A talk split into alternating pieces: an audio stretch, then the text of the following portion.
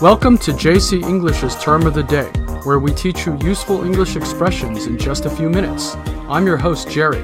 Hello there, I'm Cecilia. 欢迎大家收听 JC 英语从洛杉矶发来的 Podcast。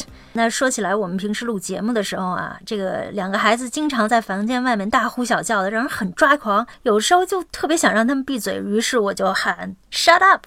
Yeah, shut up is quite a strong term. 嗯，对，其实我是想让他们小点声哈，但是又不知道怎么说。 All right, well, then today we'll talk about a few ways to tell someone to be quiet. 嗯，好啊，那今天我们就说说英语里那些如何让对方小点声的说法。想对照文字进行学习的朋友呢，可以关注我们的微信公众号 JC 英语。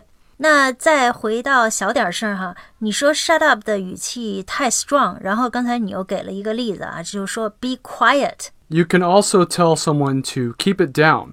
This is one of the phrases parents use the most at home. Oh, keep it down 就是 keep the volume down. That's right Keep it down is short for keep the volume down or keep the noise level down.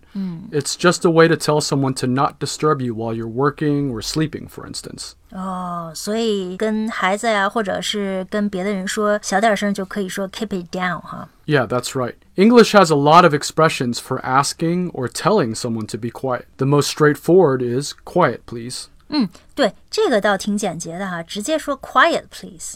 Yeah, if you were in a public place and or in a more formal setting, you'd want to use a polite phrase like quiet, please or please be quiet. 哦，那这不就是我们中文里说的“请保持安静”吗？哈，就在正式场合说。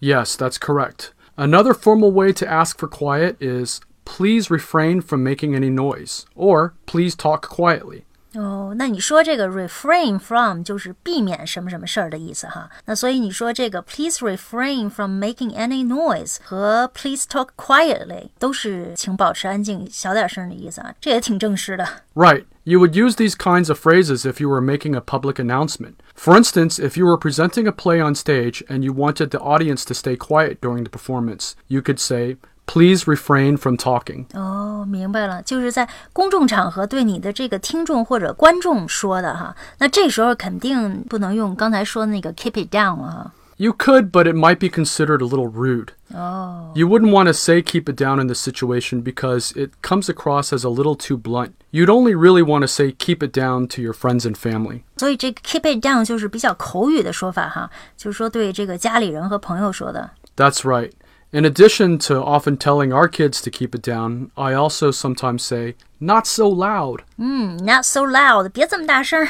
Yeah, I especially use this expression on our five year old son, who sometimes gets too loud in public places, as five year olds tend to do. 嗯，对，这个男孩子啊，好像精力无穷哈，出门的时候经常就会在外面很大声的这个说话呀，或者叫唤，让我们很 embarrassed。所以真是得学会这些很直白的说法哈，blunt terms。 Yeah, and speaking of blunt, the most direct way to tell someone to be quiet is to say silence, usually with emphasis. 哦，silence，安静。 Right. You might see this in the movies when a character, perhaps someone like a military leader, is trying to say something important and he keeps getting interrupted. In these cases, he would yell out, Silence! 那这个词这么一说，一般是不是就是上级对下属说比较合适哈？因为这个比较 strong 哈。 Yeah, it definitely is someone in a position of authority speaking with someone who is subordinate. You would say silence. So maybe a teacher could say this to their student, but a student would not want to say that to their teacher. And there's an even ruder way to say this, which we already mentioned. Shut up! 哎，对这个词我们中国人都很熟悉。 Yes, this is even more direct than silence. And you would really only say this if you're angry or having an argument. 说这个 shut up 的时候，可能真的是急眼了哈，因为这个说你给我闭嘴，别再说话了。 Yeah, uh, that's why we don't normally want to say this to our kids, but sometimes if you're really angry and they're really getting on your nerves, it'll just come out. and on the flip side, if you're starting to argue with someone and you want them to calm down and not shout so loudly, you could ask them politely, please lower your voice. 嗯，Please lower your voice，降低你的这个声音哈。哎，我还听到过你跟孩子们说，说是用 indoor voice。 Yes, teachers and parents use this term to remind kids to speak more quietly indoors. 哦，那和这个 indoor voice 对应的就是 outdoor voice，对吧？ Well, outdoor voice is technically the opposite meaning, but we really don't use it. One term that we do use a lot, though, is raising your voice, which is what we all do when we get anxious, excited, or upset. 嗯，对，是这个人一着急啊，声音就容易大哈，就是 raising your voice。呃，还有我在这个电影里看到过一个表达，说是 please speak softly。 Yeah, you can also ask someone to please speak softly in public places like libraries and hospitals, where you're expected to keep the noise level down. Speak softly 就是请小声说话，轻声说话哈。 Right, and the final and most direct way to ask someone to keep it down is to put your fingers to your lips and make the shh sound. 哦，那这跟我们中文一样啊，我们也经常跟这个小朋友就这样把中指搁在嘴上说嘘。 I think this is a universal gesture that translates into most languages, but in English, this particular action is called shushing someone. 嗯，shushing someone 就是嘘一个人哈，这个挺有意思这个词。 And sometimes we say hush to kids, H U S H. The term hushed voices also means speaking in low, pretty much whispered tones, like this. 好的。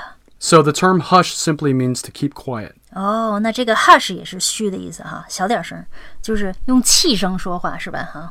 Yeah. 那这个是不是也是长辈对晚辈，这个老师对学生这么说比较合适哈？ That's right. Uh, a mother would tell this to her baby, or a teacher can tell her students to hush. The word hush can be used as a verb or adjective, and sometimes even a noun, as in the sentence, A quiet hush fell over the crowd when the performance began.